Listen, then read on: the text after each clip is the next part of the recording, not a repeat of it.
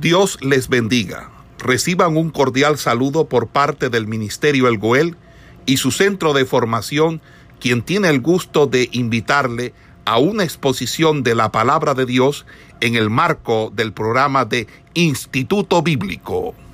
Bueno, bien, mis amados hermanos, eh, estuvimos analizando el capítulo 14, ¿verdad? Donde el apóstol Pablo hace un contraste entre los dones y el amor. Y estuvimos diciendo lo que dice, tuvimos la idea, la da el capítulo, eh, el verso 1 del capítulo 14, donde dice, seguid el amor y procurar los dones espirituales. Pero sobre todo que profeticéis, porque el que habla en lengua no habla a los hombres, sino a Dios, pues entiende pues nadie le entiende, aunque por el Espíritu habla misterio. Pero el que profetiza habla a los hombres para edificación, exhortación y consolación.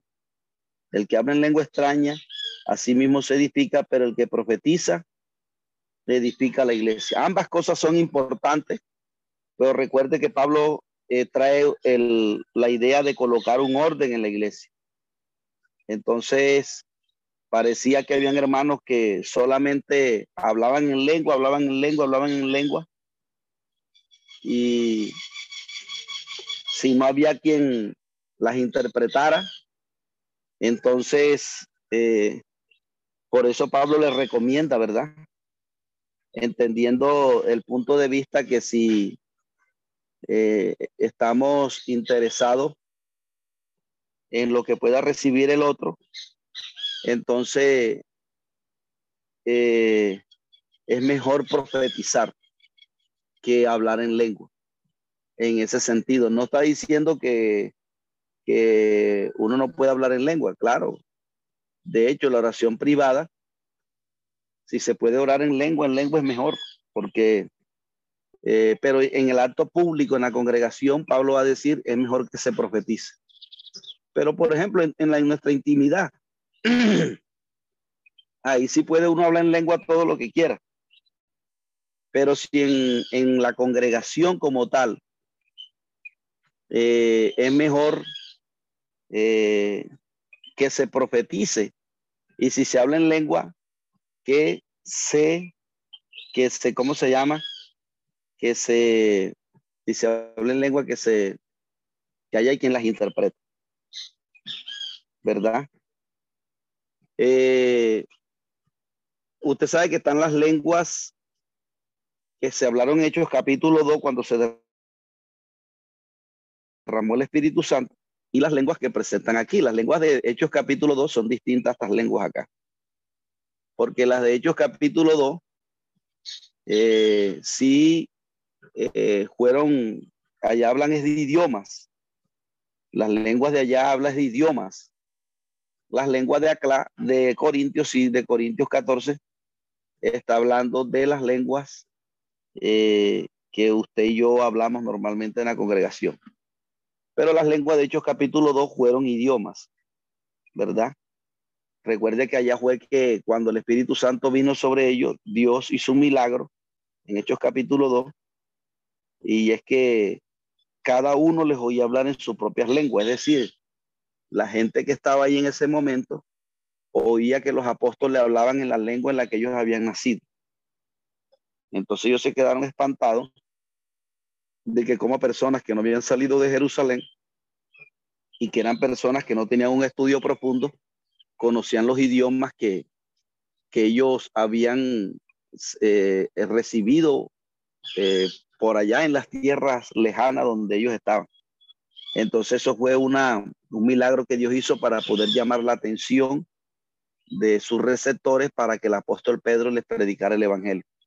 Pues siempre el milagro lo que tiene como propósito es que la persona abra el corazón para que se le pueda predicar el evangelio. Ese es el propósito del milagro. El milagro no tiene como fin de sanar a alguien y ya, no. El milagro tiene como propósito de llamar la atención de la persona para que se le pueda predicar el evangelio entonces ocurrió en Hechos capítulo 2. Entonces las lenguas de Hechos capítulo Dios fueron idiomas, es decir, los apóstoles hablaron en lengua inglés, hablaron español. Bueno, estos idiomas no existían en ese tiempo, pero como dice la Biblia, partos, medos, elemitas, eh, eh, les oímos hablar en, en la lengua en que hemos nacido y eso es algo, imagínense que Pedro habla una lengua sin estudiar el idioma, eso es algo, eso es algo maravilloso. Entonces, eh, las lenguas de Corintios sí está hablando de las lenguas las que eh, Dios da, ¿verdad?, para edificación de uno mismo. Y hace el contraste y coloca el orden en la iglesia, ¿verdad?, de cómo se tienen que utilizar los dones, ¿verdad? Y comienza a hablar allí de que cada instrumento tiene su, eh, tiene su labor. Y dice, ciertamente las cosas inanimadas producen sonido, como las flautas, las cítaras, si no dieren, eh, si no dieren distinción de voces, ¿cómo sabrá quién, cómo se sabrá lo que se toca con flauta o con cítara? Entonces está hablando de, que las lenguas deben ser interpretadas para provecho del cuerpo. Entonces, si no hay quien si no hay quien interprete lengua, es mejor que se profetice. Entonces Pablo ahí comienza a colocar el orden de los dones, cómo se deben dar en las iglesias, porque parece que había un desorden allí, que estaba profetizando uno y entonces el otro se levantaba a profetizar en el mismo momento. Y Pablo dice, no, primero uno y después el otro, porque eh, cuando, porque los, el, el espíritu está sujeto a los profetas. Entonces, por ejemplo, hay personas que dicen, no, es que el Espíritu Santo me tomó y yo perdí, yo no sabía lo que estaba hablando. Era el Espíritu que estaba hablando, pero yo ni sabía lo que estaba hablando. No, Señor, eso es demoníaco, porque cuando la, la persona profetiza, cuando la persona danza, no pierde el conocimiento. La persona está en su sano juicio. El que hace eso y que pierde el conocimiento, no, yo no sabía lo que hablaba, hermano. Ese era Dios que estaba hablando, porque yo no sabía. No, no, Señor. Ojo con eso. Ojo con eso, porque allá en la iglesia donde yo estaba antes se metieron unas cosas raras ahí de una hermana que, que profetizaba. No, y ella estaba muerta, hermano, ella estaba muerta. Ella estaba muerta, la que el hablaba era el Espíritu de Dios, ella estaba muerta, ya no hablaba ella. Hablaba era Dios mismo, pero ella no, ella estaba muerta, sino que el Espíritu estaba hablando. Mire, esas cosas impresionantes que se meten en la iglesia y, y, y esa hermana puso a todo el mundo en una fila y a profetizar. Y entonces cuando uno, cualquiera cosa que Dios lo use a uno, ya sea que usted profetice, ya sea que usted hable lengua, ya usted lo puede coger Dios y llevar al cielo si quiere, que usted no pierda el conocimiento. Entonces, si una persona está profetizando, la palabra que Dios le haya dado, que profetice, debe esperar que el otro profetice y después para que haya un orden en la iglesia. Porque Pablo está colocando el orden, el orden de los dones, ¿verdad? el orden, cómo se deben suministrar a favor del cuerpo, que es lo que ha iniciado en el capítulo 12, y termina diciendo con el orden también de, de las mujeres, ¿verdad? Que dice que vuestras mujeres callen en la congregación porque no le está permitido hablar, sino que estén sujetas como también la ley lo dice. Y si quieren aprender algo, que eh, aprendan, que pregunten a sus maridos, porque es indecoroso que una mujer hable en la congregación. ¿Acá ha salido de vosotros la palabra de Dios o solo vosotros ha llegado? Si alguno se cree profeta o espiritual, reconozca lo que os escribo, que son mandamientos del Señor. Mas el que ignora, ignore. Así que, hermano, procurad profetizar y no impidáis el hablar en lengua, pero hágase todo decente y con orden. O sea que Pablo lo que está colocando es un orden. Y así como hay un orden para los dones, ¿verdad? Así también debe haber un orden en lo que tiene que ver con los esposos y la esposa, ¿verdad? Todos sabemos que Dios colocó a la esposa como ayuda y dones, pero en el contexto de Corintio parecía que como las mujeres allá adoraban a Artemisa, entonces parecía que la posición de la mujer en ese contexto como que era un matriarcado. O sea, como cuando la mujer era la que ejercía más autoridad en ese contexto. Por lo que en ese tiempo por lo que en ese tiempo usted sabe que, que siempre el enemigo ha querido eh, invertir el orden. Entonces, si una mujer de pronto tenía cercanía, tenía cercanía a la diosa, a la diosa Artemisa, entonces esa mujer era considerada eh, respetable, hasta los hombres le tenían que, por así decirlo, le tenían que como que rendir venia a la mujer que, a la mujer que, eh, o los hombres se les sujetaban a las mujeres por lo que ellas eran, porque ellas eran iluminadas por, por la diosa Artemisa. Entonces, eh, se podría traer de contexto, ¿verdad? Que de pronto si una mujer es usada por Dios o tiene un don especial que Dios ha derramado sobre ella, ya sea de, de, milagro, de sanidad, de echar fuera demonios, cuando Dios coloca esta, eh, eh, algo espiritual en una mujer, entonces pareciera que por esto la mujer intenta como que ser superior al hombre por lo que Dios le ha dado. Y, también como que cuando estaban el varón predicando, a veces la mujer eh, este, como que hacía preguntas y, y, se volvía como algo eh, como que alargaban el culto. Entonces el hombre estaba predicando y le interrumpían para hacerle cierta pregunta. Y, y después se paraba a la otra y hacer las mismas preguntas. Entonces no, como que no dejaban desarrollar bien el, el mensaje porque había muchas interrupciones y de, y de pronto las mujeres se creían con esa autoridad para hacerlo. Y por eso el apóstol Pablo eh, está diciendo que la mujer calle en la congregación y que si está y que si ella quiere preguntar algo, que lo pregunte en casa. Y que si Dios de pronto le ha dado un don ministerial a la esposa, no por eso debe sobrepasarse el orden, porque la mujer debe estar sujeta al marido. Y usted sabe que ahí hay el caso donde la mujer es pastora y o sea, tiene el llamado ministerial más que el esposo. Entonces, por eso a veces la esposa quiere ser la que manda en la casa. Entonces, Dios le está diciendo, no, aunque Dios te haya eh, dotado, ¿verdad?, de, de, un poder que Dios haya impartido sobre la mujer, no se debe, no se debe alterar el orden porque pudiera ser decir, no, yo aquí soy la pastora, yo soy la que mando. No, debe en cuanto a lo ministerial, sí, el, si el esposo, ¿verdad? Eh, él se debe someter en lo espiritual, pero como esposa es otra cosa. Entonces, eh, entonces es más o menos lo porque recuerde que Pablo aquí lo que está colocando es un orden en la congregación y no solamente lo hace con los que tienen los dones, sino también en el tema del matrimonio, que la mujer debe estar sujeta al marido y si va a preguntar algo, que no interrumpa cuando se está dando el discurso, sino que si quiere aprender algo, que espere y llegue a la casa y así le pregunta al esposo. Eh, pero eso no quiere decir, ¿verdad?, que la mujer no deba predicar, porque de alguna manera u otra había mujeres que profetizaban, había mujeres que hablaban en lengua, y el profetizar en la Biblia tiene como connotación la predicación.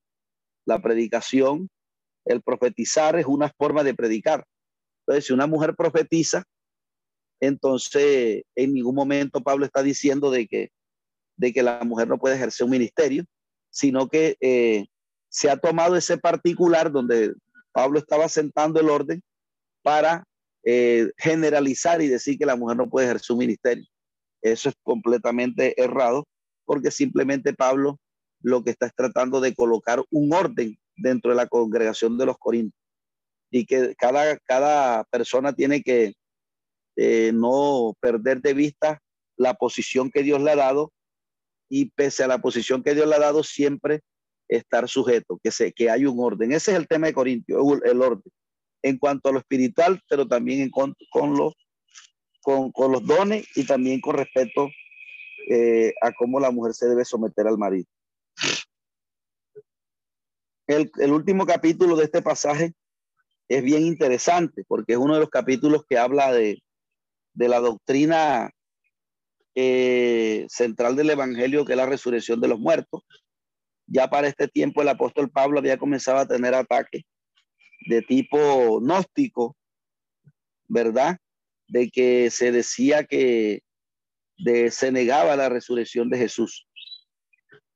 Eh, entonces, eh, ustedes saben que el gnosticismo fue uno de los primeros conocimientos que enseñaban que Jesús había resucitado, pero con un cuerpo aparente, no con el cuerpo mismo físico, sino con un cuerpo, con un cuerpo aparente. Entonces, el apóstol Pablo eh, lo lleva a los corintios, ¿verdad?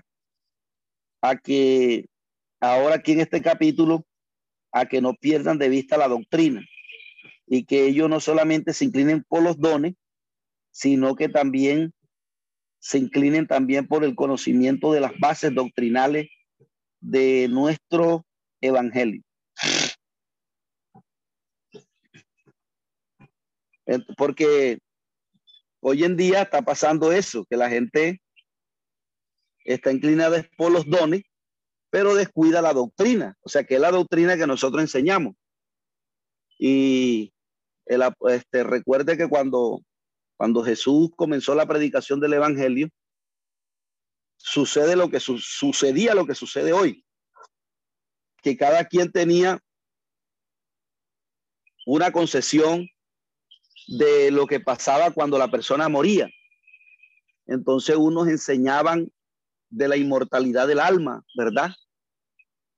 Eh, que cuando la persona moría, porque la diferencia entre la inmortalidad del alma y la doctrina que nosotros enseñamos es que la, la, la inmortalidad, el que enseña sobre la inmortalidad del alma dice que cuando la persona muere, lo que queda vivo es el alma y ya el cuerpo ya no existe más. O sea, la inmortalidad del alma divide al hombre.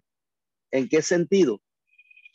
Que la inmortalidad del alma enseña que lo que, que lo que queda vivo es el alma, nada más, y que lo que va a persistir por la eternidad nada más el alma y, y, el cuerpo no, porque de hecho ellos decían, por ejemplo, en, la, en, el, en, el, en el contexto de, lo, de, los, de, lo, de los filósofos griegos, los filósofos griegos enseñaban que, la, que el cuerpo, porque es que existió la idea del demiurgo, ¿verdad? Que el demiurgo era el dios malo y el dios bueno. Entonces, Marción lo que dijo fue, el, Dios del Antiguo Testamento era un Dios malo y el Dios del Nuevo Testamento es el Dios bueno.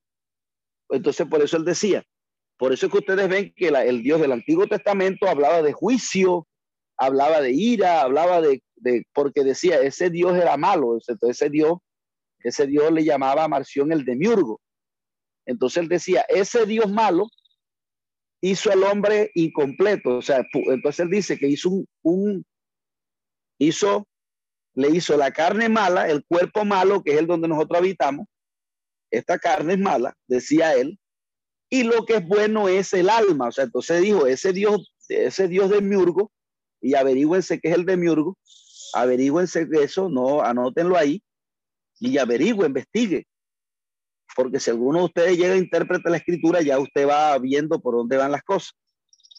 Entonces él decía, ese Dios malo del Antiguo Testamento hizo el hombre incompleto, le hizo una parte mala que es el cuerpo y le hizo una parte buena que es el alma. Entonces él decía, cuando la persona muere, el alma buena se libera de ese cuerpo malo. Entonces, por eso es que se comenzó a enseñar la inmortalidad del alma. Entonces, los, por ejemplo, la inmortalidad del alma la enseñaron los pitagóricos, la, inmortalidad del alma la enseñaron los, filósofos griegos, la enseñó Platón. Eh, entonces, así, así sucesivamente, muchos hombres que no eran de Dios comenzaron a enseñar eso. Y eso ha traído un problema, amados hermanos, porque pareciera que esa doctrina fuera de Dios. Y es aquí el problema de la apostasía. Porque el apóstol Juan yo les he dicho a ustedes que cuando él escribe en primera de Juan 4, dice, todo espíritu que confiesa que Jesucristo ha venido en cuerpo es de Dios, o sea que nuestra doctrina verdadera tiene que incluir el cuerpo, porque el cuerpo no es malo como lo enseñaba Marción. porque el cuerpo físico es bueno. Y yo a veces veo en las iglesias que la, gente dice, no hermano, estoy ayunando para que Dios doblegue esta carne mala, porque esto nunca se va a convertir. Y eso no es de Dios. Porque la gente, la gente, el cristiano comienza a verse la carne como mala, el cuerpo. Y cuando la Biblia habla de la carne, no es el cuerpo físico, está hablando de la naturaleza adánica, no está hablando del cuerpo físico. Entonces, mis amados hermanos, por eso ustedes ven en Juan 5:24, vámonos allá, a Juan 5:24. Juan 5:24 dice,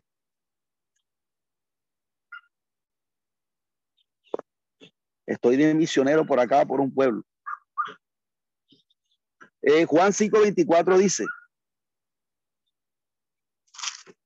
porque cuando Jesús vino, amados hermanos, a la tierra, los, los, judíos, los judíos se habían dejado helenizar la doctrina. La helenización, cuando ustedes escuchen el término helenización con H, helenización se refiere a cómo la, la enseñanza de la filosofía griega se había metido en el judaísmo, se había metido en el judaísmo y eso había traído un problema para que, o sea, porque el enemigo siempre quiere mezclar la doctrina. Entonces, con respecto a la muerte, algunos decían, no, cuando el hombre muere, el alma buena es la que queda viva. El cuerpo ya se muere, ya el cuerpo no existe más. Entonces, lo que queda vivo es el alma. Entonces, ahí, ahí es donde se comenzó la idea de que, la, de que las almas hablan, de que tú ves el alma, ella te ve a ti, pero tú no la ves a ella. Entonces el alma divaga y por eso ustedes comenzaron a ver que los católicos dicen, bueno, usted me tiene que pagar unas misas cuando la persona muere, porque esa alma está, esa alma está divagando y no ha descansado. Entonces cuando usted escucha los gritos, eh, ese es el alma que está por ahí divagando. Entonces páguenos, nos las manda a nosotros, ¿verdad? Páguenos a nosotros la, la, las indulgencias para nosotros orarle por esas misas por el alma, para que esa alma pase del purgatorio, pase al cielo. Y ahí es donde surgió la cuestión de las indulgencias.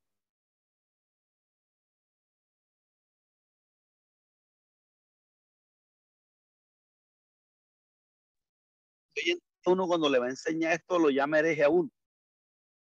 Entonces imagínense ustedes este, que personas dejaron sugerencias al catolicismo romano, personas que tenían heredades y las daban al Vaticano y le dijeron, ahí está, para que reces por mí cuantas veces quiera para que mi alma pase del purgatorio, pase para yo poder estar feliz. Entonces, porque la gente quiere hasta pagar por la salvación y resulta que la, por la salvación no se paga. La salvación es algo que nosotros en vida tenemos que entregarnos, como dice la Biblia, en un culto racional, dice la escritura, en santidad, tenemos que entregarnos en un culto racional en vida. Entonces la gente no, la gente en la, en, mientras esté en vida, se quiere entregar los placeres de la vida como el mundo y cuando ya mueren, entonces, entonces pagan plata para que le pasen el alma para el cielo. Y esa sinvergüenzura la enseñó el catolicismo romano. Entonces, por eso es que llegó el pago de las indulgencias, y llegó eso que le clamaban a las ánimas, porque la palabra ánima en latín es alma. Y por eso es que usted el católico dice, no, vamos a clamar a la ánima, al ánima, vamos a, a pedirle a las ánimas, porque la palabra ánima es una palabra latina, pero se refiere a las almas. Entonces leamos Juan 5.24, que dice, dice Juan 5.27, perdón, Juan 5.28, dice, no maravilléis de esto, porque vendrá hora cuando todos los que están en los sepulcros oirán su voz, o sea, los cementerios. Y dice, y los que hicieron lo bueno saldrán a resurrección de vida, mas los que hicieron lo malo a resurrección de condenación. Entonces, el término resurrección en griego es anastasis. Y anastasis significa volver a levantarse literalmente, como se levantó Lázaro. Entonces, cuando la persona resucita, se levanta con el cuerpo físico otra vez. Entonces la Biblia no habla de inmortalidad del alma porque la doctrina de la inmortalidad del alma le da, enseña que la persona sigue viva sin el cuerpo. Pero no, la Biblia enseña es que cuando la persona muere, Dios necesita resucitarlo otra vez, no importa cuántos años tenga de muerte, porque en la resurrección de Jesús sale desde Caín, desde Caín, que fue el primer, de Abel, desde, la, desde Abel, que fue el primer muerto, hasta el último que muere en la gran tribulación, todos serán resucitados, sino que unos saldrán para vida eterna y otros para condenación eterna. Entonces, nuestra tema, nuestro tema o nuestra columna vertebral del Evangelio es la resurrección de los muertos. Jesús nos estaba enseñando algo nuevo, porque ya Daniel había enseñado en el capítulo 12, 600 años antes, ¿verdad?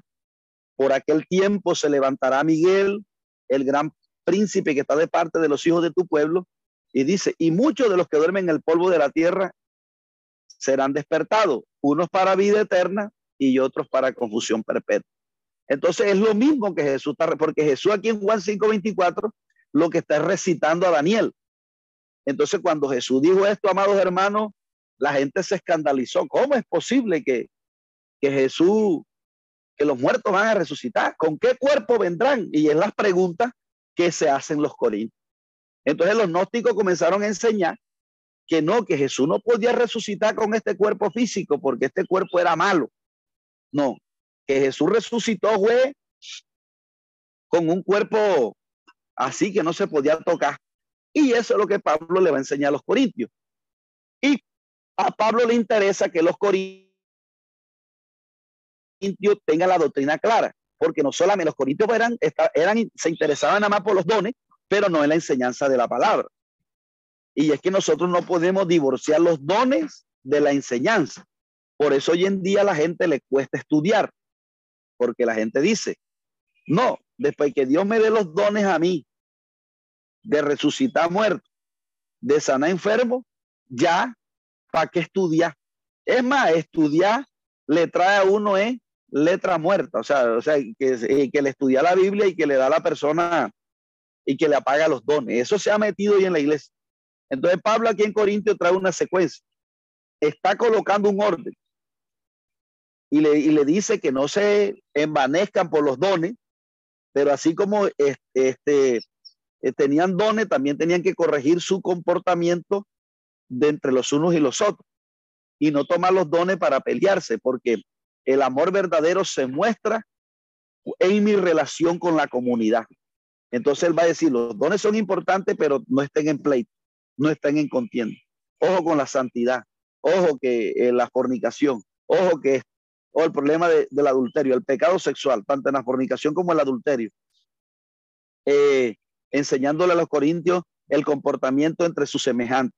Entonces Pablo, pero ahora aquí en este capítulo 15, coloca el tema central del Evangelio, columna, que es la resurrección de los muertos, porque los gnósticos ya comenzaban a hacer énfasis de que, el, de que, de que Dios estaba interesado nada más era en, lo almático y no en, lo corpóreo.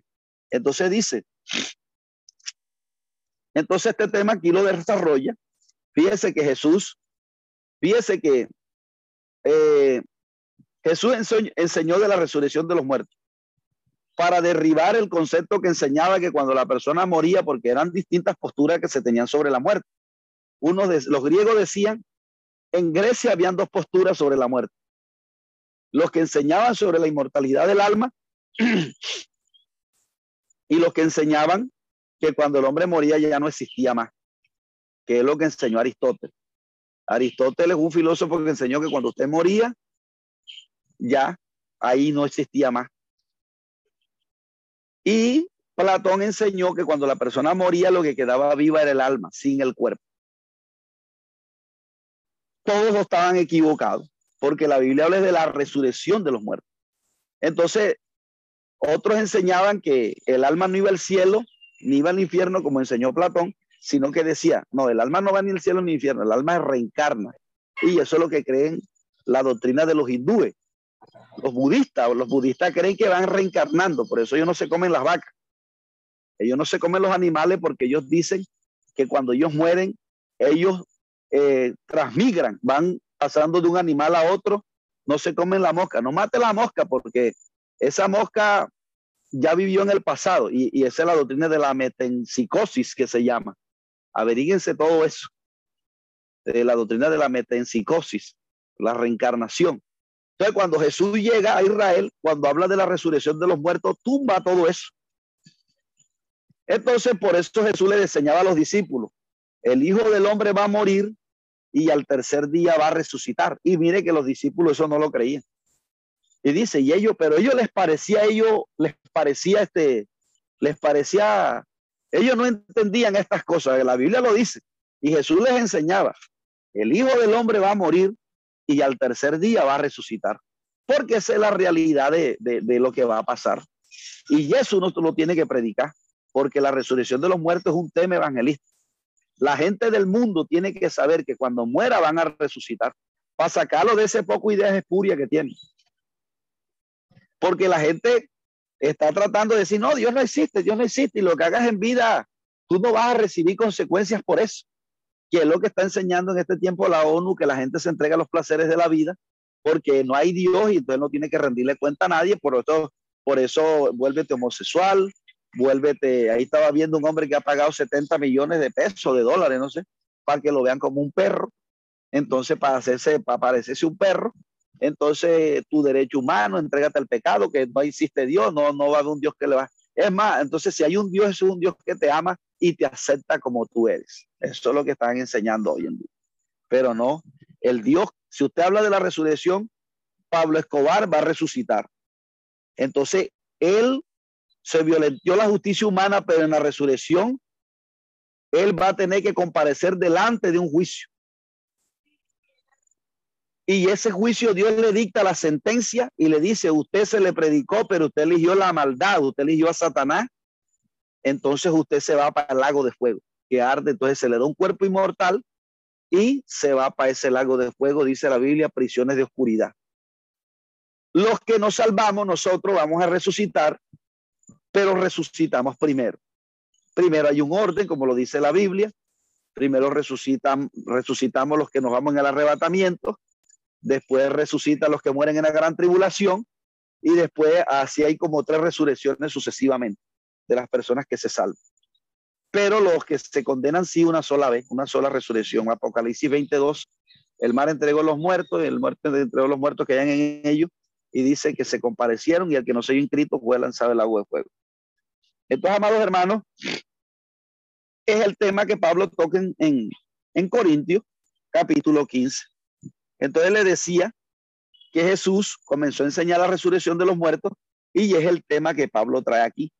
Lo mismo que Jesús ha enseñado, por eso, por eso cuando Jesús le resucitaba un muerto, no lo hacía tanto para mostrar poder, lo hacía también era para confirmar su tesis, porque los que enseñaban que cuando el hombre moría no existía más, no dieron prueba. Los que enseñaban de la inmortalidad del alma no dieron prueba. Los que enseñaban de la reencarnación no dieron prueba. Jesús sí dio prueba de su tesis, porque él dijo, los muertos van a resucitar, resucitó a la hija de Jairo, aunque bueno, algunos dicen que eso es revivir, y así es. Pero de alguna manera otra, que cuando Cristo levantaba un muerto, era para confirmar su tesis, porque Jesús fue el que habló de la resurrección de los muertos. Entonces, de la posibilidad de que volver a vivir cuando ya uno ha muerto, Jesús fue el que comenzó a dar eh, bueno, ya eso lo enseñaba el Antiguo Testamento, porque cuando la Biblia dice, cuando Dios le dio a Ezequiel, ¿ves esos huesos? Esos huesos vivirán, sí, Señor. Entonces dice que él vio cómo esos huesos tomaron otra vez y eh, eh, la persona que había muerto resucitó. Entonces tiene una aplicación espiritual, pero también literal.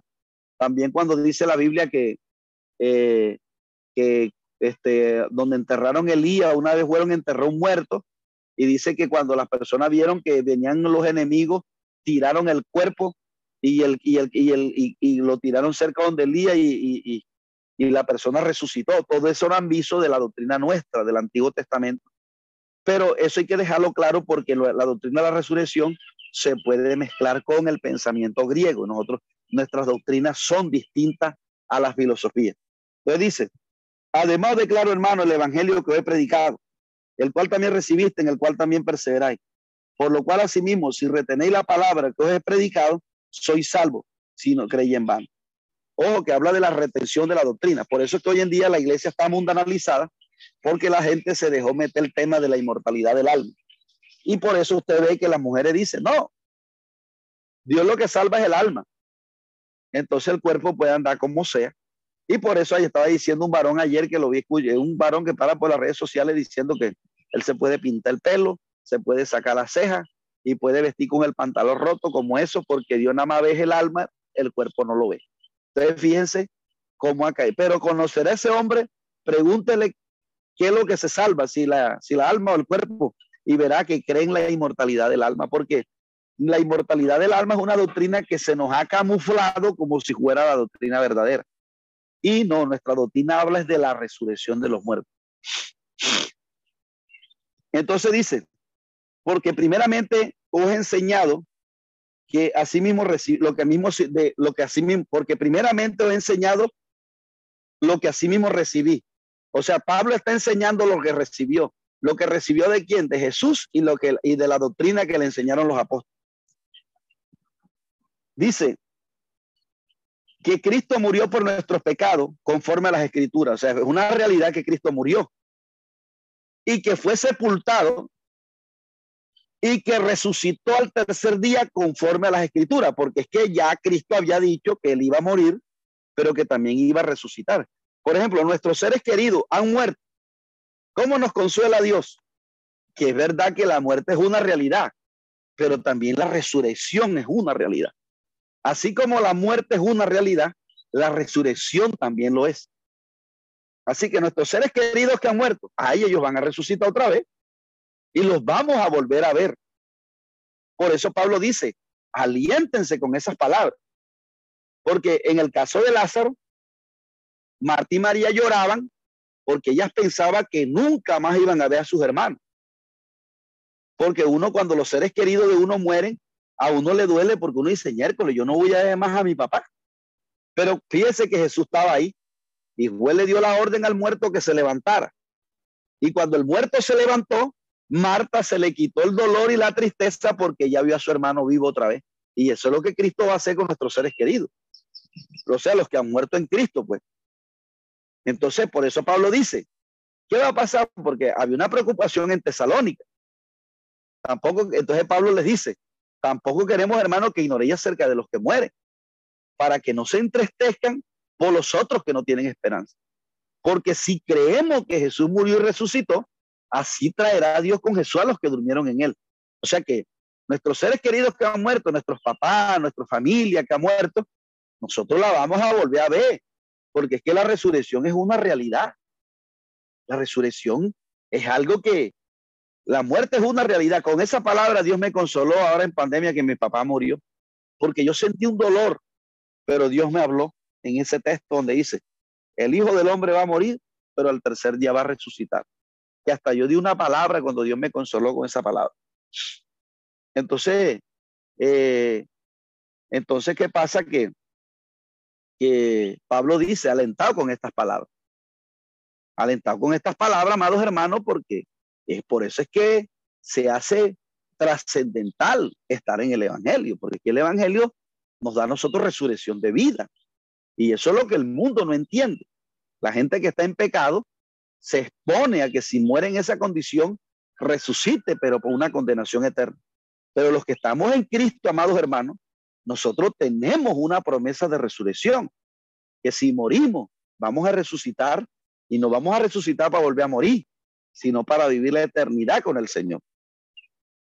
Entonces dice que fue sepultado y que resucitó al tercer día conforme a las escrituras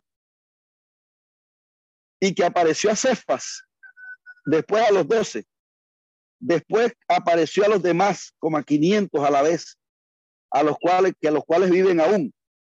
Y otros ya duermen. Después apareció a Jacob, después a los doce apóstoles. Y ya lo último, como un abortivo, me apareció a mí, porque yo soy el más pequeño de los apóstoles, que soy digno de ser llamado apóstol, porque perseguí a la iglesia, pero por la gracia de Dios soy, pero por la gracia de Dios soy lo que soy. Y su gracia no ha sido en vano para conmigo. Antes he trabajado más que todo. El 12 dice, pero si se predica de que Cristo resucitó de los muertos, dice, ¿cómo dicen algunos de vosotros, entre vosotros, que no hay resurrección de muertos? O sea, los corintios estaban en la iglesia, pero tenían otra doctrina. Fíjese usted que hay hermanos que están en las iglesias y tienen otras doctrinas. Y a veces se oponen hasta los pastores. Entonces Pablo les dice, pero oye, pero si hay todas las evidencias de que Cristo murió, resucitó, se le apareció a Cefa, se le apareció a, a los apóstoles y a lo último se me apareció a mí, hay evidencia, hay prueba de la resurrección de Jesús. ¿Cómo dicen algunos de ustedes que no hay resurrección de muertos?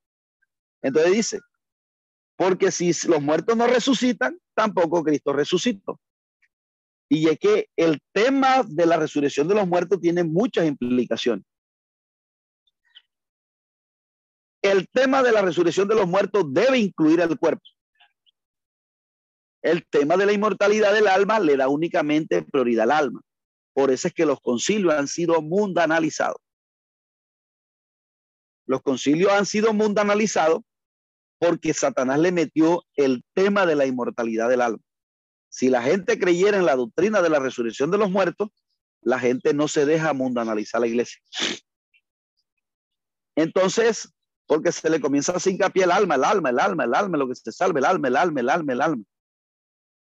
Y entonces el cuerpo no importa cómo anda, entonces por eso las mujeres se tiñen el pelo, se sacan las cejas, eh, visten como les parece, porque supuestamente el cuerpo ya no vale. Y con ese cuento han mundanalizado la doctrina. Y Juan es claro cuando dice, todo espíritu que confiesa que Jesucristo ha venido en carne es de Dios, o sea que la doctrina verdadera le debe dar importancia al cuerpo. No como Marción que decía que nuestro cuerpo era malo y que cuando nosotros moríamos el alma buena se liberaba de ese cuerpo malo. Se salió el alma buena del cuerpo malo. Entonces ya el cuerpo malo tremenda liberación, porque el alma buena entonces ahora se libró del cuerpo malo y eso, eso decían ellos que eso se lograba mediante el conocimiento. Por eso los gnósticos decían que ellos tenían un conocimiento más elevado y que un, conocimiento superior. Y algunos de los cristianos adoptaron esos pensamientos. ¿Quién dijo que, que, que yo voy a saber una doctrina más y que yo voy a saber más que usted? No, Dios dejó la palabra ahí revelada. Algunos cristianos no conocen la palabra por la, por la negligencia, que en vez de estudiar la Biblia, tienen tiempo para estudiar la Biblia, se ponen a otras cosas. Pero cuando la persona tiene una disciplina de estudio de la escritura, Señor, hay un pasaje confuso, yo lo quiero saber, me pongo a investigar. Y cuando si la investigación no me da eh, la claridad de las cosas, le pregunto a un hermano, hermano, ¿qué quiere decir la Biblia cuando dice esto? Y así, porque Dios quiere que todo el mundo, yo dejo un conocimiento ya, que es la Biblia. Y, y, todo, y todo creyente debe conocer esas bases. Aquí usted en esta mañana está recibiendo es lo que Pablo enseñó en la Biblia. Entonces había gente diciendo que Jesús no, que, que no había resurrección de muerte. Entonces dice, y somos hallados, dice, y si Cristo no resucitó, van entonces nuestra predicación, van entonces nuestra fe, y somos hallados falsos testigos de Dios, porque hemos testificado de Dios que Cristo, que, porque, hemos porque hemos testificado de que Dios resucitó a Cristo, el cual no resucitó si en verdad los muertos no resucitan. Porque si los muertos no resucitan, tampoco Cristo resucitó. Entonces, alguien dirá, alguien que dice, no, Cristo resucitó, pero los muertos no resucitan. Entonces, ¿cómo es eso? ¿Tú crees que, tú crees que Cristo resucitó? Sí. Ah, pero tú no crees que los muertos van a resucitar. Entonces, algo ilógico. Pablo está diciendo, si tú, si tú dices que Jesucristo resucitó, entonces la gente que está en el cementerio también va a resucitar porque es que lo que, lo que significa es que si Jesucristo resucitó, entonces todo el mundo, todo el que muere ahora va a resucitar. Eso es lo que significa esa doctrina. Que Jesucristo haya resucitado, eso es un logro para la humanidad. Porque a partir de ese momento, todo ser humano ahora puede derrotar la muerte. Ahora, derrota la muerte cuando en vida tú eliges seguir a Cristo. Pero si tú en vida te la pasas entregado a los placeres, entonces te estás exponiendo a que resucites, pero no para vida eterna, sino para condenación. Más ahora Cristo resucitado de los muertos, primicia de los que durmieron es hecho. Este tema es bien importante, que Pablo coloque a Jesús como primicia. Porque Algunos enseñan que María se puede adorar por la cuestión de la inmortalidad del alma. Pero eso se cae porque la Biblia dice que Cristo es la primicia, es decir, el primer muerto resucitado. De toda la gente que ha muerto, el primero que resucitó fue Jesús, más nadie lo ha hecho. Por eso lo coloca como la primicia. ¿Por qué no se le atribuye a Lázaro, que también resucitó, a la hija de Jairo y a todos los que han resucitado? A todos los que... Porque eso es, el término resurrección se aplica es aquella persona que muere y resucita y nunca más va a volver a morir. Entonces, eso nada más se le atribuye a Jesús. Lázaro murió, se levantó entre los muertos, eso se le llama volver a vivir, pero resucitar se le aplica a Jesús porque Jesús murió y resucitó y es el primer ser humano que va a vivir la eternidad. Ya Cristo no muere ni a los mil años ni a los dos mil. O sea, Cristo es una naturaleza humana, le estoy hablando. Porque Cristo tiene dos naturalezas, la humana y la divina. Entonces Cristo logró la humanidad que es, que es incorruptible. La humanidad que cuando, cuando se habla de incorrupción, se habla de que la que Cristo tiene una naturaleza que ya no muere. Por eso Pablo dice, en Romano dice que la tierra gime con dolores de parto. Y nosotros gemimos de entre nosotros mismos esperando la adopción y redención de nuestro cuerpo. Porque este cuerpo en el cual usted vive es corruptible. ¿Por qué? Porque se envejece.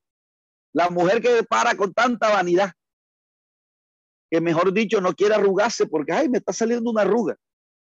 Y entonces la mujer que le tiene tanto miedo a la vanidad y a la, a la vejez, hombre, entregue su cuerpo en sacrificio vivo, que cuando Cristo lo resucite, entonces nunca más le saldrá una arruga a ese cuerpo. Entonces, pero, pero ¿qué pasa? Que porque la, la primicia de resurrección es Jesús, más nadie lo ha hecho. Por eso es, por eso es un error clamarle a María. Hay un hermano que tiene el micrófono abierto. El hermano Angélica, bueno, la hermana Angélica.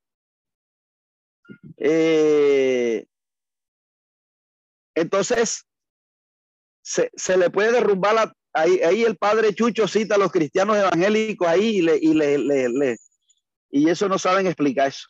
Hombre, ¿por qué María no se puede con el tema de la resurrección de los muertos? Hombre, ¿por qué María no se puede clamar? Porque María está muerta. ¿En qué momento María resucitó? No ha resucitado si el único que resucitó fue Jesús. Entonces ellos dicen, no, lo que pasa es que el alma de María, el alma de María fue la especial. Es un error, porque es que la Biblia dice, pero era Cristo resucitado de los muertos, primicia de los que durmieron es hecho, o sea, el primogénito. Por eso la Biblia habla del primogénito de la creación. No como los testigos de Jehová que dicen que Jesús fue el primer creado, no. El primero de toda la creación, hablando humanamente, que obtiene la inmortalidad. Y entonces dice, Cristo la primicia y luego los que son de Cristo en su venida. Porque cuando Cristo venga, cuando suene la trompeta, los muertos en Cristo resucitarán primero. Por eso los que nos vamos en el arrebatamiento, tenemos, tenemos la potestad, ¿verdad? De entrar en el cielo. La gente que muere en la gran tribulación no entra al cielo. La gente que muere en la gran tribulación aquí mismo muere y aquí mismo resucita. Entonces, pero los que mueren en Cristo en este momento de la gracia tienen la dicha, ¿verdad? De resucitar y dice la escritura que seremos los que vamos a gobernar la tierra con el Señor. Entonces, los gobernantes, porque Dios va a tener un reino así como ahora. El gobierno tal, el gobierno tal, el que reina aquí, el, hermano, por ejemplo, cuando venga, si Dios le place, mandar a la hermana Blanca a que, a que gobierne Rusia a que gobierne a la hermana, a, al, al, al, hermano, eh, bueno, aquí, aquí no hay hombre, aquí hay pura mujeres, pura, pura, puro, puro hombre, el pastor Alberto, al pastor Alberto, ¿verdad? Lo manda a reinar para allá, el otro lo manda a reinar, porque Cristo va a tener un reino con sus ministros como el reino que está ahora, sino que es un reinado justo. Entonces, Cristo la primicia luego los que son de Cristo en su venida. Entonces, el primer que, el, por eso se le atribuye a Jesús el primero que, es decir, el primero que tomó la, porque nosotros en este momento estamos en un cuerpo que todavía eh, eh, tiene corrupción. Y corrupción porque, porque habitamos en un cuerpo, pero tenemos las primicias del Espíritu. Y por eso el Espíritu Santo que habita en nosotros, dice la Biblia, por el Espíritu Santo, dice eh, Efesios 1.13, dice que habiendo oído la palabra de nuestra, del Evangelio de nuestra salvación y habiendo creído en él, fuimos sellados con el Espíritu Santo de la promesa para el día de nuestra redención. Es decir, Dios va a redimir nuestros cuerpos, los va a transformar. Y Romanos 8 y 19 dice que la tierra gime con dolores de parto y nosotros gemimos, gemimos dentro de nosotros mismos esperando la adopción y redención de nuestro cuerpo. Por eso es que la oración de uno es, Señor, ayúdame a participar, que me puede en el arrebatamiento, porque para que tú transformes, para que primeramente en, este, en esta, ¿verdad? En este espacio que hay en este momento, porque nosotros ahora sufrimos pero por las cosas, nosotros no tenemos una persecución física ahora, como la tuvieron las iglesias del primer siglo, que nos torturan, que nos dan así como a Jesús. Padecemos por la cuestión del agua, por el recibo, por la cuestión y eso, pero no tenemos un padecimiento así físico como lo soportó el Señor y la iglesia del primer siglo, el segundo siglo, el tercer siglo. Pero sí, eso sí lo va a experimentar la gente que se quede, el cristiano que se quede en la gran tribulación, porque el anticristo por tratar de marcarlo los va a perseguir, los va a torturar, el que coja lo torturan, ¿verdad? Pero nosotros, por eso nosotros somos salvaguardados de ese, de ese, de, de, la, de la ira, de la, de, la, de, la, de la gran tribulación, porque hay una diferencia entre gran tribulación y tribulación. Tribulaciones vivimos ahora, pero la gente que se quede va a la gran tribulación, pero nosotros tenemos promesa del cielo, ¿verdad? De que en el arrebatamiento, los muertos en Cristo, nuestra naturaleza será transformada y ya tendremos un cuerpo que ya no va a morir a los mil años, que ya no va a morir a los diez mil años, un cuerpo que es eterno. Entonces este cuerpo tendrá necesidad de comer, no necesita comer, porque la Biblia dice que tenemos como seremos como los ángeles, seremos asexuales, no habrá necesidad de sexualidad. Eh, también dice que si queremos comer, come, si no quiere comer, no come, pero es un cuerpo, bueno, es algo que no dice un texto, literalmente no lo dice, sino que por contexto se entiende. Entonces, mis amados hermanos, así cierra este capítulo 15, ¿verdad? Hablando con el tema de la resurrección de los muertos, porque Pablo quiere que ellos se preocupen por los dones, pero también por la doctrina, por la doctrina lo que se enseña. El resto de los versículos finales, él responde unas preguntas ahí de, de una suposición que pudieran hacerse los corintios, con qué cuerpo vendrán. Porque esa es la pregunta, miércoles, como una persona que murió hace tiempo, ¿con qué cuerpo va a venir? Necio, tú no sabes que el que te hizo el principio de la nada, de la nada te levantó el cuerpo y de la nada te va a resucitar, porque eso es algo que no tiene una explicación lógica. ¿Cómo Dios va a resucitar una persona que tiene mil años de muerte? Eso es, eso es, eso es, una cuestión que no tiene una explicación lógica, pero se, se, se va a hacer y eso es un acto que nosotros debemos creer. Es como la existencia de Dios. La Biblia no trata de explicar la existencia de Dios. ¿Por qué? Porque Dios se cree por fe. Entonces uno no puede tener, tener una explicación racional, que fue lo que hicieron los, los, los, filósofos que trataron de mostrar, la, de mostrar la existencia de Dios y cayeron en errores porque quisieron mostrar la existencia de Dios de una manera racional y no por el creer. Y Dios no nos ha mandado a, a tener una explicación lógica de por qué Dios existe, si no es creer creer lo que él ha dicho en su palabra. Por eso dice la Biblia que la, salvación es por fe, porque fe es creer sin ver. Entonces la ciencia necesita creer para ver. Entonces quiere una explicación lógica para, y hay cosas que uno no va a poder explicar con la lógica, sino que se, creen. Por ejemplo, el tema de la resurrección de los muertos, que con qué cuerpo van a venir, eso se necesita creer, no se necesita explicar una explicación lógica. Después, los capítulos finales habla de que de cómo Dios mismo, ¿verdad? Eh, va a someterse al Padre, ¿verdad? Cuando ya supla todo el reino, él mismo se sujetará al Padre. Claro, porque Cristo como, como encarnación, ¿verdad? Porque él es el, el encarnó, él se va a someter al Padre por una cuestión de orden. Entonces, amados hermanos, este, vamos a orar para que continúen con la próxima clase. Esperamos que este estudio haya sido de bendición para su vida y ministerio. A Dios sea la gloria. Este es el Ministerio El Goel, vidas transformadas para cumplir el propósito de Dios.